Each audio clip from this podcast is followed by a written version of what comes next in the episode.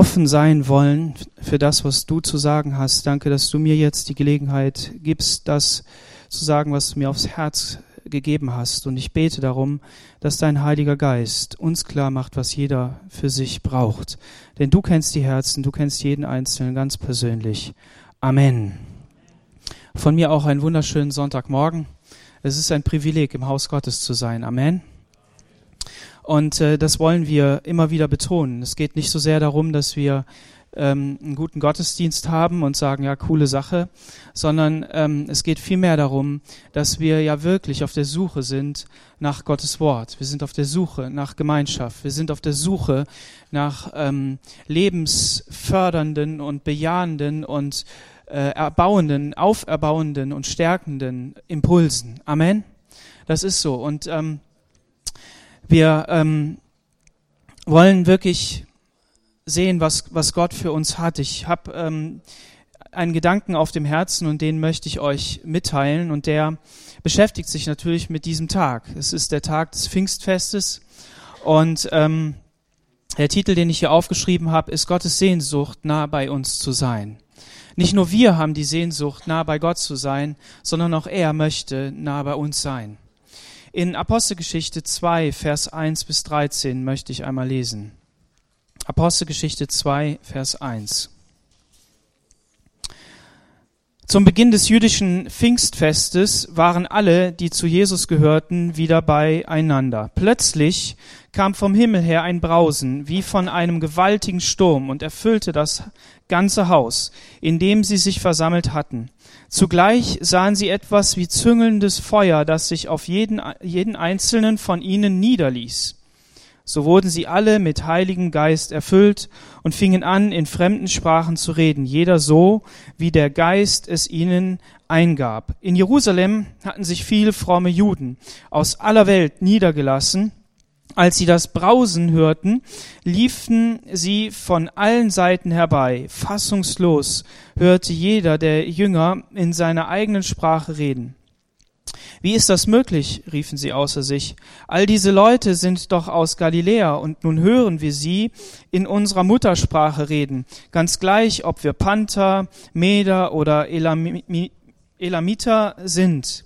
Andere von uns kommen aus Mesopotamien, Judäa, Kappadokien, Pontius und aus der Provinz Asia, aus Phrygien, Pamphylien und aus Ägypten, aus der Gegend von Kyrene, Libyen und selbst aus Rom. Wir sind Juden oder Anhänger des jüdischen Glaubens, Kreter und Araber, doch jeder von uns hört diese Menschen in seiner eigenen Sprache von Gottes großen Taten reden. Erstaunt und fassungslos fragte einer den anderen, was soll das bedeuten? Einige aber spotteten, die haben doch nur zu viel getrunken. Bis hierhin Gottes Wort. Viele, viele Menschen sind in Jerusalem. Und wie wir gelesen haben, sind sie aus den verschiedenen Provinzen. Sie sind zusammengekommen, weil sie ähm, das Wochenfest feiern wollten. Und wir haben auch das Privileg, heute Pfingsten zu feiern. Und das Coole ist, dass ähm, es noch einen Zusatzfeiertag gibt. Wer das noch nicht gemerkt hat, Montag ist frei. Und es ist eine richtig gute Sache, ja, es ist total cool. Und ich freue mich, meine Kinder haben sogar am Dienstag frei. Und ähm, da ich dienstags auch immer frei habe, ähm, finde ich das eine richtig gute Sache. Ja, meine Frau arbeitet ja auch in äh, der Schule als äh, OGS-Kraft ähm, in der Betreuung der Kinder und da hat sie auch frei und da werden wir versuchen wir etwas gemeinsam zu machen. Ähm, so ist eine richtig gute Sache, dass dass wir immer mal wieder Feiertage haben. Wir hatten ja letzte Woche einen und äh, irgendwann kommt noch mal einer. Also der Mai ist immer so ein richtig guter Monat und dann der Juni eben auch. Und ähm, ich finde das toll. In Bayern, da gut, da haben die dann noch zwei Pfingstferienwochen, alles klar, aber so ist das halt. Ähm, Pfingsten, Feiertag. Warum? Weil man feiert das Fest der Weizenernte, der Erstlingsfrucht, der ersten Ernte, die man eingefahren hat. Und da waren Leute feierlich zusammen, eine feierliche Versammlung, sagt der Talmud und die Mishnah. Also wir merken, hier sind verschiedene Begriffe. Und nur eine Randnotiz, wenn du die Bibel liest, wenn du diese Sachen liest, dann kann es sein, dass es dir so geht wie mir, dass du fängst an zu lesen und dann sagst du, ja, das ist doch ähm, Shavuot, ja, jemand hat gepredigt darüber und es ist das Wochenfest, ja. Und äh, dann, dann liest du von äh, dem, dem Fest der Erstlingsfrüchte und dann sagst, dann kratzt, fängst du schon an, am Kotz zu kratzen und sagst, ja gut, vielleicht auch noch das Fest der Ernte. Ja, wie heißt denn das jetzt eigentlich? Und man ist komplett durcheinander. Also bei diesem Fest hatten sie verschiedene Begriffe und ähm, haben sich alle gefreut. Sie waren da zusammen. Was haben die denn da eigentlich gefeiert? Die haben gefeiert, dass sie das Gesetz bekommen haben. Und ähm, Gott hat es ihnen offenbart. Ich möchte heute Morgen über drei Sachen sprechen. Das erste ist den Bundesschluss am Sinai, das Gesetz Gottes für sein Volk. Das zweite ist der neue Bund. Was bedeutet das für uns oder was haben wir bekommen an Pfingsten? Und den Heiligen Geist. Und ähm, die, auf diese drei Punkte möchte ich eingehen.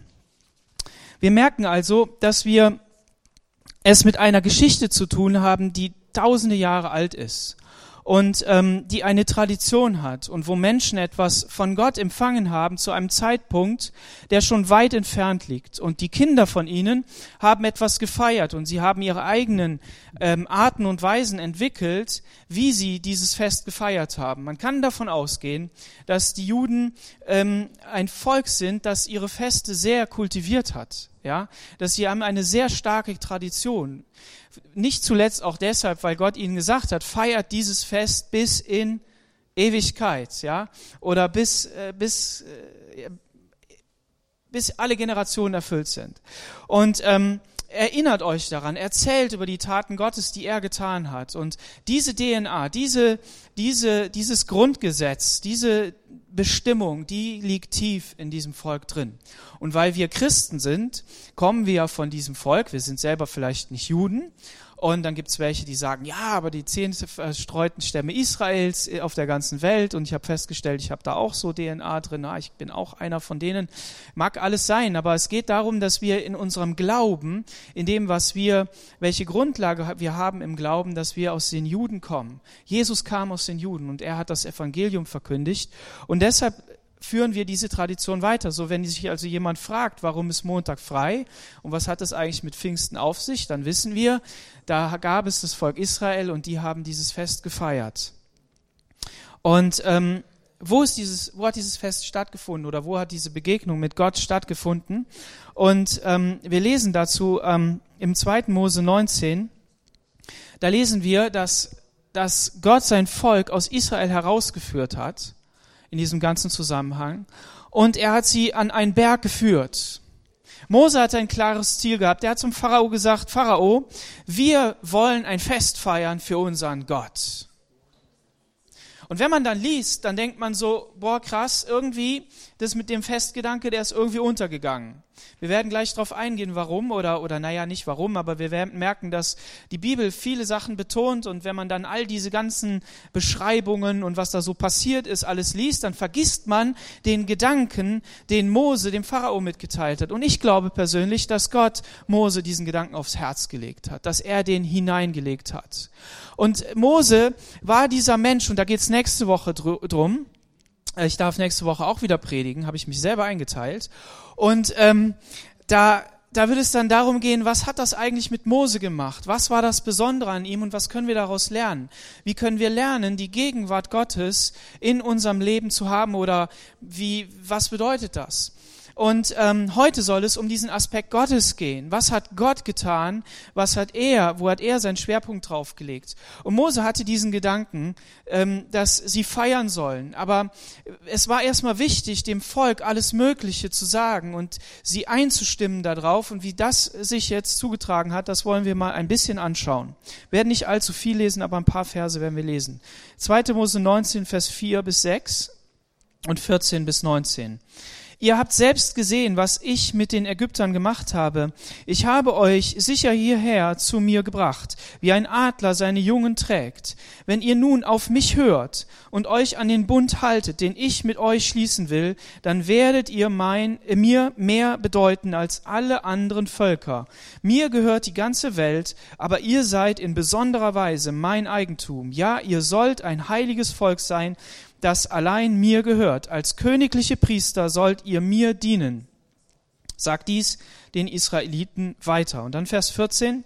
Wieder stieg Mose auf, vom Berg herunter. Er sorgte dafür, dass die Leute ihre Kleider wuschen und sich darauf vorbereiteten, Gott zu begegnen. Haltet euch am dritten Tag bereit, befahl er ihnen, und solange soll niemand von euch mit seiner Frau schlafen. Früh am Morgen des dritten Tages begann es zu donnern und zu blitzen. Eine dichte Wolke umhüllte den Berg und man hörte den lauten Klang eines Widerhorns. Die Israeliten im Lager zitterten vor Angst. Man hörte den lauten Klang eines äh, nee, man, ähm, vor Angst. Mose führte sie aus dem Lager Gott entgegen und sie stellten sich am Fuß des Berges auf. Der Berg Sinai war in dichten Rauch gehüllt, denn der Herr war im Feuer herabgekommen. Rauch stieg auf wie aus einem Schmelzofen und der ganze Berg bebte. Das Horn tönte immer lauter. Mose redete und Gott antwortete ihm mit lauter Stimme. Was für eine Szene. Eine Szene, die von, von Kraft und Lautstärke und von all diesen imposanten Dingen äh, spricht. Da war dieses Volk Israel und Gott sagt, ich habe mein Volk, ihr, mein Volk, ihr, ich habe euch aus Ägypten wie ein Vater, wie ein Adler herausgeführt und getragen auf Adlers Schwingen. Und du liest dann irgendwie die Geschichten davor und denkst so, meine Güte, erst haben sie bitteres Wasser, motzen sie und dann erinnern sie sich daran, dass es ja auch noch Fleisch gegeben hat in Ägypten und äh, Gott musste dann auch noch mal ein Riesenwunder tun und, und Gott spricht hier davon, dass er sie auf Adlers Flügen getragen hat. Wenn Gott dir zusagt, ich trage dich auf Adlers Flügel, was denkst du dann? Welche Assoziation hast du? Was, was denkst du dann? Nehmen wir mal an, ein Prophet kommt zu dir und sagt, oder jemand mit prophetischer Gabe oder jemand aus der Gemeinde sagt dir, ich habe das Wort vom Herrn, Gott will dich tragen auf Adlersflügeln. Dann sagst du, na gut, das Bruder XY oder Schwester XY, mal sehen. Aber wenn es ein Prophet ist, wenn das ein Mose ist, ein gewaltiger Prophet. Ich war am Samstag, jetzt waren wir auf der ähm, BFP Regionalkonferenz, Hammerveranstaltung. Wir sind jetzt mittlerweile so viele Leute, wir müssen umziehen, also in eine andere Gemeinde gehen, das wird äh, immer mehr. Und da hat mir ähm, der Michael Becker als Pastor in ähm, der Ecclesia Langenfeld, da habe ich Praktikum das erste Mal gemacht im ersten Jahr. Und er hat mir erzählt, hat den, die haben den Ed Trout da gehabt. Und der hat prophetisch gedient und in einer Hammersalbung, so dass es, das hat, war richtig krass, ja. Also er hat Sachen gesagt, wo du sagst, ja, das kann er einfach nicht wissen. Punkt. Es ist einfach so. Und da hat er prophetisch gedient. Und ich hoffe und bete, dass wir uns auch da hin entwickeln, beziehungsweise dann so einen Termin bekommen, wo wir mal jemanden einladen und wo das regelmäßig ist, weil ich davon überzeugt bin, dass prophetisches Wort weil es eben der fünffältige Dienst ist für die Gemeinde, dass prophetisches Wort in der Klarheit wichtig ist, damit die Gemeinde überhaupt wachsen kann. Weil der fünffältige Dienst nicht dazu da ist, die Arbeit zu tun, ähm, sondern dazu da ist, dass jeder, der im Reich Gottes mitarbeiten möchte, in seine Berufung und Bestimmung kommt. Okay, und der hat das erzählt. Und wenn du also jetzt so jemanden hast, der, der so gewaltig ähm, das sagen kann und so klar und so deutlich, dann gehst du nach Hause und sagst erstmal, Herr, wie kann das sein? Wie kann das gehen? Und dann bekommst du Glauben und denkst, ja, wow, klasse, der hat das gesagt, das kann er nicht wissen, hat etwas aus deiner Geschichte erzählt. Und dann sagt er, und der Herr wird dich tragen auf Adlers Flügeln. Und dann passiert das, dann, äh, dann kommst du an bitteres Wasser und dann meckerst du rum. Und äh, das Volk hat das natürlich nicht vorher gehört, ne? aber Gott hat das hinterher gesagt, okay? Das ist ja noch schlimmer. Ähm, und, und dann haben sie gesagt, ja, aber wir haben nicht richtig zu essen. Wir, wir, wir kommen hier in der Wüste um, wir haben, wir haben immer nur äh, einfache Kost, ja. Ist dir schon mal aufgefallen, wenn du deine Ernährung umstellen willst, und wir sind ja in so einem Zeitalter der Ernährungsumstellung, und das ist auch gut so, weil wir vieles falsch essen, ähm, aber du erinnerst dich sofort daran, dass du ja vorgestern Fleisch gegessen hast, dass du vorgestern Nudeln gegessen hast, dass du vorgestern was weiß ich was gemacht hast, dein Butterbrot morgens geschmiert hast, wenn du heute eben nichts mehr essen willst morgens. Und wie auch immer, wenn wir, wenn wir gestern eine Sache gemacht haben, die wir morgen ablegen wollen und sagen, nee, die nächste Zeit wollen wir das nicht machen, dann erinnern wir uns ganz schnell daran, was da ist. Das Coole ist, und das ist doch die Hoffnung, dass wir ja Menschen kennen und wir kennen uns selber auch. Am Anfang ist das so, man erinnert sich daran. Aber wenn man drei Wochen eine Sache wiederholt und dran bleibt, dann wird es zur Gewohnheit und du gewöhnst dich dran und es passt. Und das Volk Israel, das hat sich hier auch daran gedacht. Und wir haben dann ganz schnell im Kopf, ja, die haben, boah, die haben voll gemeckert. Was ist das für ein halsstarriges Volk? Gott sagt das ja auch. Was seid ihr für ein halsstarriges Volk? Und er wollte es dann auch noch gleich in der Wüste lassen und alleine lassen und so weiter. Aber Mose war da und er ist eingetreten. Wir merken hier, dass wenn Gott sagt, ich habe euch auf Adlersflügeln getragen, dass das mit der Realität des Menschen so gar nichts zu tun hat. Es ist die Perspektive Gottes. Und wenn wir eins wissen dürfen, dann ist es, dass unser Leben nicht nur aus unserer Perspektive besteht. Das Leben besteht nicht nur aus deiner Perspektive, Ike, sondern es besteht aus der, aus der Perspektive des Menschen, aber es besteht maßgeblich aus der Perspektive Gottes. Amen. Und vor allen Dingen, dank, vor allen Dingen danke Gott, dass es so ist. Weil meine persönlichen Gedanken, frag den Josef, das war gestern ganz schlimm für mich. Ich habe wieder mal Gedanken im Kopf gehabt, die waren einfach nicht, nicht gut. Gekämpft habe ich. Warum? Weil der Peter über Gemeinde und Vision gesprochen hat und ich gedacht habe, ja, wie mache ich das denn? Wie geht das? Wie bringe ich das der Gemeinde bei? Ihr seid zwar meine Gemeinde, weil ich euer Pastor sein darf, aber ihr seid Gottes Gemeinde. Wir sind Gottes Gemeinde. Und wir dienen hier mit einzelnen Gaben und wir, wir geben uns rein und sagen, Herr, wie soll das gehen? Wie soll das weitergehen? Und wir, und wir kämpfen und wir, wir arbeiten, manchmal mehr, manchmal weniger. Aber, aber wir, wir kämpfen und ich weiß nicht, wie es in deinem Leben ist, aber du kämpfst mit Sicherheit auch. Und was ich dir heute Morgen sagen will, es gibt Gottes Perspektive für dein Leben. Und Gottes Perspektive ist, dass er sein Volk gesehen hat und gesagt hat, ich habe euch auf Adlers Flügeln getragen, ich schaue nicht auf euer Gemecker. Erstmal hier. Natürlich sagt er auch, ich lasse das Volk einfach und Mose macht das mal alleine und es ist sowieso dein Volk und du hast es aus Ägypten geführt und dann sagt Mose, nee, das stimmt ja gar nicht, das war es doch du. Und wie auch immer das jetzt genau war. Darum geht's heute Morgen nicht. Manchmal haben wir so eine, so eine Brille auf, und lesen einen Bibeltext und, ähm, und, und schauen die Geschichte an und dann denken wir auch an all die brillanten Prediger und dann denken wir auch noch an all die brillanten Gedanken, die dahinter sind und wir vergessen einfach, dass sich das für den Einzelnen im Volk Israel, da irgendwo im Stamm, irgendwo weit hinten, wahrscheinlich genauso angefühlt hat wie für dich und für mich. Okay, gut, ich muss bei meiner Predigt bleiben, weil sonst schweife ich total ab. Aber es ist wichtig, das zu sehen. Und Gott kommt jetzt und ähm, Hirsch, das ist ein, ähm, ein, ein Jude, der, der einen Kommentar geschrieben hat, den zitiere ich öfter, weil der so cool ist. Und der sagt eben auch, dass hier dem Volk Israel ganz klar die, seine Stellung als Menschen gezeigt wurde. Die ganze Schöpfung hat gezittert und gebebt. Der Berg hat gebebt. Das Widderhorn hat geblasen und alles ist erschüttert worden, aber der Mensch durfte vor Gott stehen. Und wir haben ganz oft in der Bibel haben wir Lautstärke.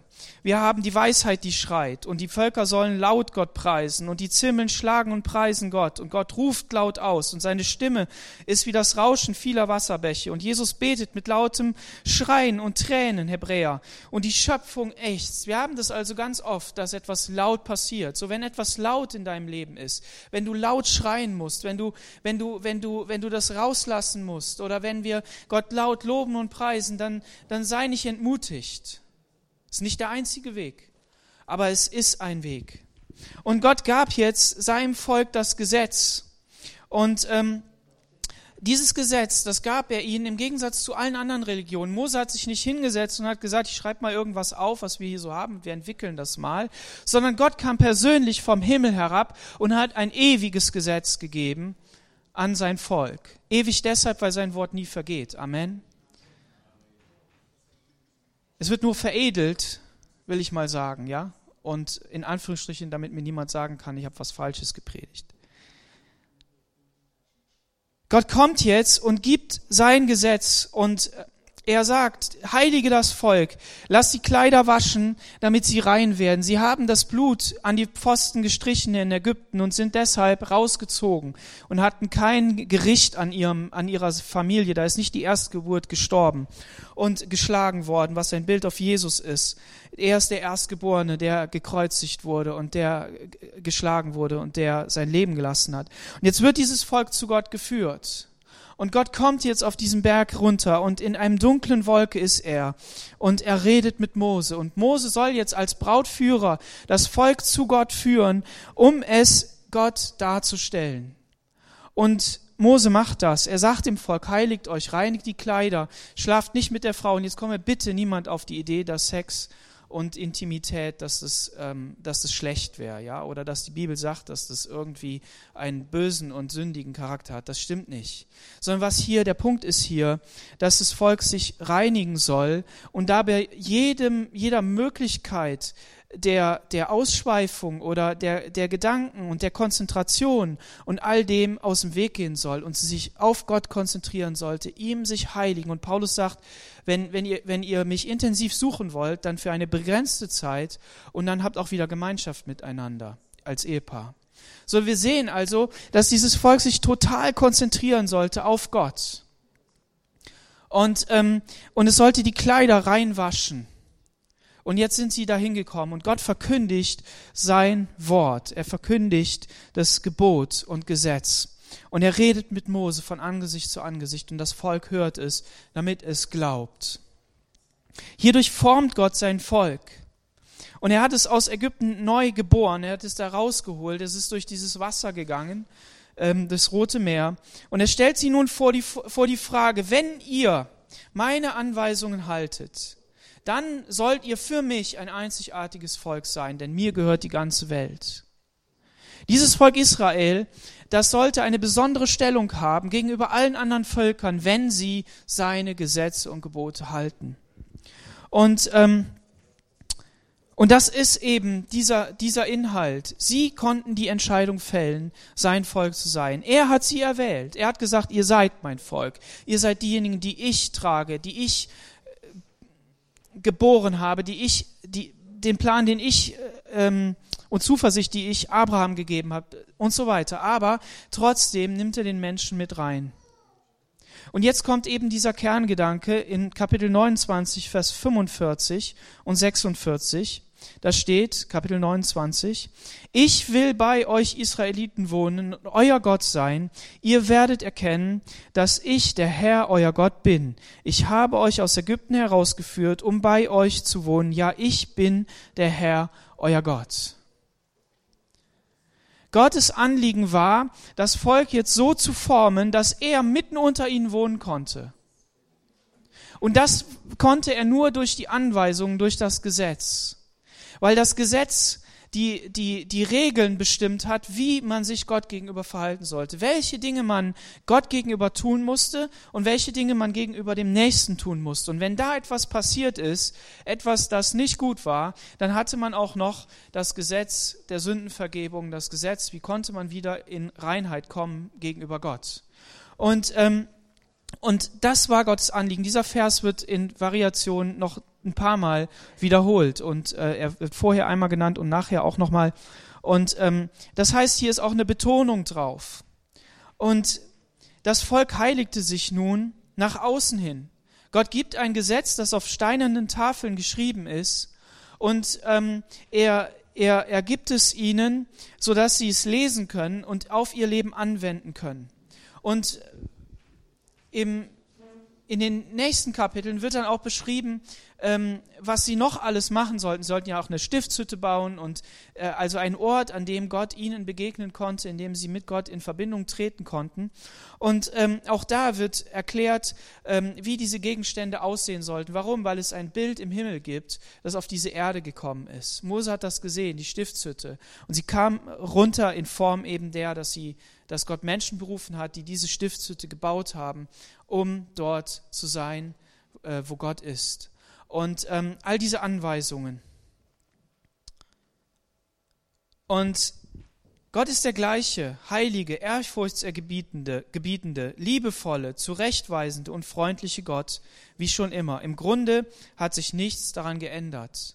Wir sind heute in einem anderen ähm, Zeitalter und jetzt kommen wir in diesen neuen Bund. Jesus ist ans Kreuz von Golgatha gegangen. Warum? Weil diese Opfer der Schafe und das Blut, was da vergossen wurde und der Schlachtopfer, dass das nichts gebracht hat. Für sich, alleine. Auch dieses Gesetz, das Mose gegeben wurde, dieser Bund am Sinai, der hat nichts gebracht. Der hat nach außen hin gezeigt, wo der Mensch fehlerhaft ist. Der hat nach außen hin gezeigt, was alles nicht in Ordnung ist. Aber im wahren Kern hat er den Menschen nicht verändert. Ist es so? Er hat was gebracht im Sinne der Heilsgeschichte, dass Gott sich offenbart hat und gezeigt hat, wie er ist. Und er hatte deshalb sehr wohl einen Zweck. Und er war nützlich da, dazu. Aber für die Veränderung des Menschen innerlich hat er, war er nicht nütze. Für uns die wir Jesus kennen. Wir haben heute von der Gnade gesungen, ähm, die unsere Herzen reinwäscht. Und dann sagt jemand, ja, das stimmt ja nicht. Ja, richtig. Wir, wir, wir sollen wissen, dass das Blut unsere Sünde reinwäscht. Amen. Aber Paulus schreibt auch in der Apostelgeschichte in einem Vers, dass der Glaube das Herz reinmacht.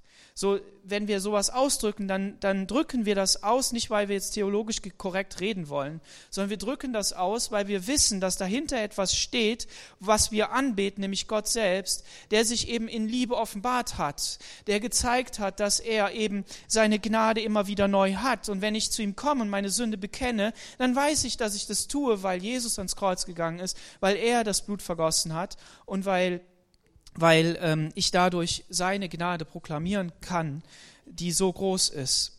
Und im neuen Bund, da heißt es in Offenbarung 3, Vers 20, Offenbarung 3, Vers 20, siehe, ich stehe vor der Tür und klopfe an. Wenn jemand meine Stimme hört, hören will, und, nee, hören wird, Entschuldigung, und die Tür auftun, zu dem werde ich hineingehen und das Abendmahl mit ihm halten und er mit mir. Werde Wohnung machen bei ihm. Das ist Jesu Anliegen. Jesus möchte Wohnung bei dir machen. Er möchte bei dir zu Hause sein. Er möchte dir begegnen. Er möchte dein Herr sein. Er möchte wirklich ganz nah bei dir sein. Er möchte Gemeinschaft mit dir haben.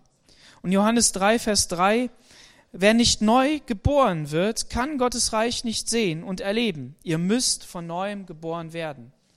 Wenn du noch nicht verstehst, was, es, was das bedeutet, dann liest dieses ganze Kapitel mal, vielleicht wird dir etwas klarer. Nikodemus kam auch mit dieser Frage zu Gott, wie, zu Jesus, wie geht das eigentlich?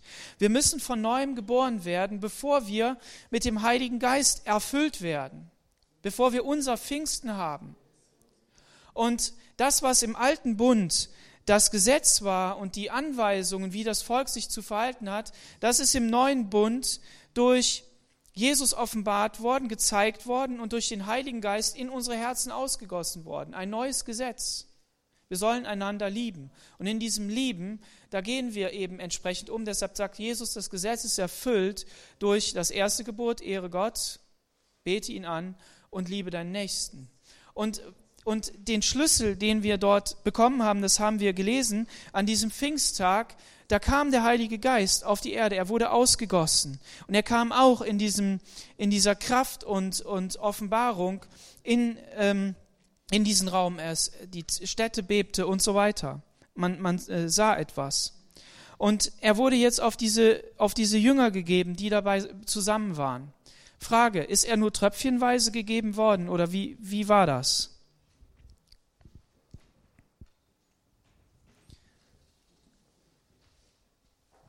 Wie, wie ist das gewesen? Lass mal, lass mal, lass mal. Hat Gott gesagt, ja gut, ich gebe euch etwas, einen Schluck zu trinken. Dann könnt ihr, dann könnt ihr euren Durst stillen. Hat er das so gemacht? Nee, er hat seinen Heiligen Geist ausgegossen. Manches davon ist nebendran gegangen. Die Städte hat gebebt und so weiter. Und er hat sie erfüllt mit dem Heiligen Geist. Und er hat ihn fließen lassen. So fließen lassen, dass alle erschrocken sind. Was macht er da eigentlich? Sein Geist ist geflossen auf die Erde. Ich weiß, darunter ist Holz und das trocknet aber wieder. Wir haben eine Fußbodenheizung. Gott war sich sicher, dass das, was an Pfingsten passiert ist, dass das das ist, was die Menschen wirklich voranbringt. Wir können in unserem Leben uns Gesetze, äh, Verhaltensweisen und Regeln auferlegen. Und das ist gut. Es ist gut, ins Alte Testament zu schauen und was hat das Gesetz Gottes gesagt, wie die sich verhalten sollen. Und es ist genial, wie das ist. David sagt, ich freue mich über dein Gesetz, weil dein Gesetz ist wunderbar und herrlich. Wie kann sich ein Mensch, der war genauso ein Mensch wie du und ich, wie kann er sich über das Gesetz freuen, wenn das Gesetz nicht wirklich schön ist? Das Gesetz ist schön. Aber gleichzeitig wissen wir doch in der Familie auch, wir haben Regeln. Wir haben die Regeln, dass wir morgens früh um die und die Uhrzeit beim Frühstück sind. Wir haben die Regel, dass, dass ähm, wir ähm, nicht einfach unsere Tasche in den, in den Raum schmeißen, wenn wir von der Arbeit nach Hause kommen oder wenn wir von der Schule kommen. Wir haben auch die Regel, dass wir eigentlich erstmal guten Tag sagen und nicht gleich in unserem Zimmer verschwinden. Aber trotzdem ist es so, dass, dass das nicht funktioniert. Da geht die Haustür auf und die Treppe ist gleich daneben, da verschwindet man im Zimmer. Die Mama hat gekocht und denkt, ja, ich würde gerne sagen, dass es Essen gibt. Dann hat sie auch keine Lust hochzulaufen, dann ruft sie halt. Und dann hören die Kinder nicht, weil die die Kopfhörer aufhaben. Ne? Die spielen dann Minecraft oder was weiß ich, was die machen. Und so ist das. Und du, und du arbeitest, mein Papa, der hat mir gesagt, ja, man muss das immer und immer und immer wieder sagen. Er ist Lehrer, er muss das ja wissen, ne? Nein, aber er hat natürlich recht. Und ich bin so einer, ich sage das einmal und denke dann, die, die wissen das. Ne? Da muss ich an mir arbeiten, dass das nicht funktioniert, auch nicht in der Gemeinde. Man muss es immer wieder sagen. Aber gleichzeitig, was nützt es, wenn sich meine Kinder jetzt an alle Regeln halten würden? Gar nichts. Würde nichts nützen. Es würde staubtrocken werden. Was wir brauchen, ist die Liebe untereinander. Wir brauchen diese, diese Erfüllung mit, mit familiärer Atmosphäre. Die Atmosphäre ändert sich, wenn der Geist des Herrn ist hier. Und das wissen wir. Wir sind eine Pfingstgemeinde. Ne? Wir sind eine freie Christengemeinde, Pfingstgemeinde. Und ähm, wir wollen, dass sich die Atmosphäre ändert. Amen. Und manchmal ist es so, dass wir denken, oh, irgendwie ist heute nichts, irgendwie ist der Wurm drin, die Mikros haben nicht geklappt und dies hat nicht geklappt und jenes nicht. Und dann, dann verzweifeln wir. Und die Verzweiflung, die, die ist einerseits menschlich, aber andererseits steckt dahinter ja ein riesen Anliegen, nämlich das Anliegen, wir wollen in deine Gegenwart. Amen. Wir wollen in deine Gegenwart, oder? Wer will nicht in seine Gegenwart? Jeder von uns möchte in die Gegenwart Gottes. Und Gott hat das so gemacht, dass er eben seinen Geist ausgegossen hat und er hat wirklich einfach alles ausgegossen. Der gesamte Heilige Geist ist ausgegossen. Mehr ausgießen kann er nicht. Aber er kann immer wieder erfüllen. Wenn, wenn die Flasche jetzt da leer ist, dann kann man die füllen, kein Problem. Und ähm, im 2. Korinther 6, Vers 16, da steht, was haben Götzenfiguren im Tempel Gottes zu suchen? Vergesst nicht, wir selbst sind der Tempel des lebendigen Gottes. So hat Gott gesagt, ich will mitten unter ihnen leben, ich will ihr Gott sein und sie sollen mein Volk sein. Paulus nimmt jetzt diese Verheißung aus dem Alten Testament und, und nimmt die ins Neue Testament und interpretiert die auf die Gemeinde Jesu. Und was ändert sich? Gott möchte nicht anwesend sein in unseren Gottesdiensten, indem wir die richtig machen. Gott möchte nicht in deinem Leben anwesend sein und du sollst alles jetzt nur noch korrekt nach dem Gesetz machen, sondern Gott möchte mitten unter uns wohnen und er möchte durch seine Gegenwart, durch sein Wort, durch seine Anweisung, durch die Gemeinschaft miteinander unser Leben so verändern, dass wir für ihn lebenswert werden, dass wir seine Prinzipien umsetzen. Und dann verändert sich in uns etwas, das mit Sanftmut, mit Liebe, mit Freude, mit Frieden und all diesen Dingen zu tun hat. Wenn das jetzt nur unsere Arbeit wäre, also wenn du jetzt sagst, ja, aber ich habe das alles nicht, wenn das jetzt nur unsere Arbeit wäre, dann hier auch wieder die Zusage, Gott sagt, dass die Frucht des Heiligen Geistes all diese Dinge sind. Die Frucht, nicht die Früchte ich habe nur Freude und Liebe nicht, ne, sondern die Frucht des Heiligen Geistes, alles zusammen. Das heißt, wenn es die Frucht des Heiligen Geistes ist, dann bedeutet das, dass dieser Heilige Geist, der ausgegossen ist in unsere Herzen, dass der diese Frucht bringt. Und das heißt auch, dass wir ihn machen lassen müssen dass Gott dich verändern muss, dass Gott mich verändern muss. Und diese Veränderung, die hat er auch seinem Volk Israel gesagt. Er hat gesagt, ja, ich lasse die mal nicht so schnell nach äh, Kanaan gehen. Das Ziel war klar, die Vision war klar. Kanaan. Aber er hat gesagt, ich lasse die mal nicht so schnell gehen, weil nicht, dass sie auf die Idee kommen, dass sie wieder zurück wollen. Recht hat er gehabt, ne? Recht. Sondern ich möchte, dass sie lernen, dass ich sie verändern muss. Und das will Gott mit dir auch tun. Er möchte Veränderung in dir schaffen. Und wir sehen Feuer. Feuer ist auch ein, ein Bild auf Reinheit und Heiligkeit, auf das, was, was Gott ausmacht, nämlich einerseits Begeisterung und, und die Fähigkeit, Energie, ne? Energie, die, die da reinkommt, aber andererseits auch es reinigt. Es, es gibt Wärme. Und diese Feuerflammen waren auf den Köpfen der, der Leute, die da zusammen waren. Und wie Eik das schon gesagt hat, wie sie sind dort geblieben, gewartet auf, haben gewartet auf den Heiligen Geist, dass er kommt. Und dann mussten sie aber auch gehen. Und wir wissen, dass es unterschiedlich sein kann. Wir wissen, dass ähm, nicht immer es mit so viel Spektakel dahergeht, mit so viel ähm, Demonstration nach außen hin. Manchmal ist es eher ruhig und leise. Und deshalb sei ermutigt, der Geist Gottes kann auf unterschiedliche Art und Weisen agieren und handeln. Und wir werden das nächste Woche noch anschauen. Nur der Hinweis, liest, diese, liest doch diese Kapitel mal rund um 19 und so weiter. Lest das einfach mal. Auch nach 9 oder 29 dann auch hinten im zweiten Mose. Mose ist, wollte dann Gott begegnen und Gott begegnete ihm dann nicht im Sturm und nicht in dem Getöse, sondern er begegnete ihm sanft und leise und fast nicht hörbar. So begegnete Gott ihm, aber in gewaltiger Ausstrahlung. Aber hier kommt eben beides zusammen. Und das ist eben das, was man definitiv sagen kann. Die Menschen der ersten Gemeinde, die mit diesem Feuer des Heiligen Geistes erfüllt worden, waren anschließend voller Kraft. Voller Kraft. So, wenn du kraftlos bist, wenn ich kraftlos bin, dann lass uns zu Gott rennen und sagen, erfüll du uns mit deiner Kraft. Gib mir die Kraft, dein Evangelium weiterzusagen. Gib mir die Kraft, wirklich so zu leben, wie du das haben willst. Mach du es durch mich aber lass uns auch den Mut haben und erste Schritte gehen. Sie verkündigten das Wort Gottes und sie waren rein. Gott hat sie gereinigt und wir dürfen recht, gerechtfertigt sein durch Christus. Sie mussten sich nicht neu heiligen, sondern Jesus hat seinen Jüngern gesagt, ihr seid rein um des Wortes willen, das ich zu euch geredet habe. Und Jesus selbst ist dieses Wort. Und wir, wir, wir können kommen und sagen, Herr, wasch uns die Füße, mach mich ganz rein. Und das, das sind unsere Gebete. Aber die Gewissheit in uns, die muss sein, dass wir gerechtfertigt sind durch ihn. Und in dieser Gewissheit äh, dürfen wir zu ihm kommen und sagen, Herr, mach jetzt dein Reich Gottes, offenbare das. Mach das groß und zeig dich uns. Und dann kommen wir auch zu dieser Leidenschaft in der Hingabe des Lebens bis hin zum Tod.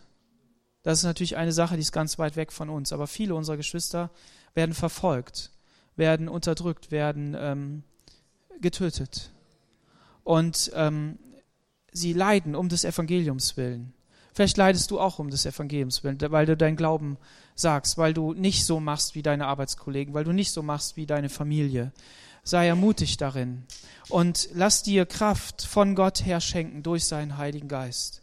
Lasst uns heute diesen Tag nutzen und gemeinsam jetzt aufstehen, dass wir sagen, Herr Jesus, lass uns aufstehen gemeinsam. Ähm, Herr Jesus, wir wollen vor dich kommen und wir wollen wirklich persönlich dich bitten, dass du uns erfüllst. Mach das zu deinem Gebet. Mach es zu deinem Gebet, dass du sagst, ich, ich bin natürlich selbstverständlich davon überzeugt, dass er Kraft in meinem Leben hat. Und lass dir diese Kraft schenken. Herr Jesus, ich bete darum, dass du heute Morgen kommst und dass du uns erfüllst. Jesus, du hast ein Anliegen, nämlich ganz nah bei uns zu sein. Und wir sind der Tempel des Heiligen Geistes, als Einzelne und in der Gemeinschaft und du lebst nicht mehr in einer Stiftshütte, du lebst nicht mehr nach außen hin unter dem Volk, sondern du lebst in uns. Und du machst Wohnung in uns, Herr. Und ich bete, dass wir so Träger deiner Gegenwart werden, immer mehr. Herr, dass da, wo wir, wo wir Defizite haben, da, wo wir ähm, wo es, wo es, wo Mangel ist, Herr, dass du ihn ausfüllst. Jesus, dass wir, dass wir einfach spüren, Herr, dass es nicht nur von Sonntag zu Sonntag geht, sondern dass wir erfüllt werden von deiner Kraft in unserem Leben. Herr Jesus, belebe die Gemeinde, belebe an jeden Einzelnen, auch die, die nicht hier sind, Herr. Du bist mit deinem Heiligen Geist überall und an jedem Ort bist du anwesend. Und ich bete darum, dass du uns erfüllst und uns wirklich Kraft gibst, Herr, mit dir zu gehen. Halleluja. Halleluja, Jesus. Halleluja. Ja, wenn du möchtest, kannst du in einzelnen Sätzen, mach es nicht zu lang, kannst du das einfach Gott ausdrücken und sagen, Herr, erfüll du mich und erfüll du uns.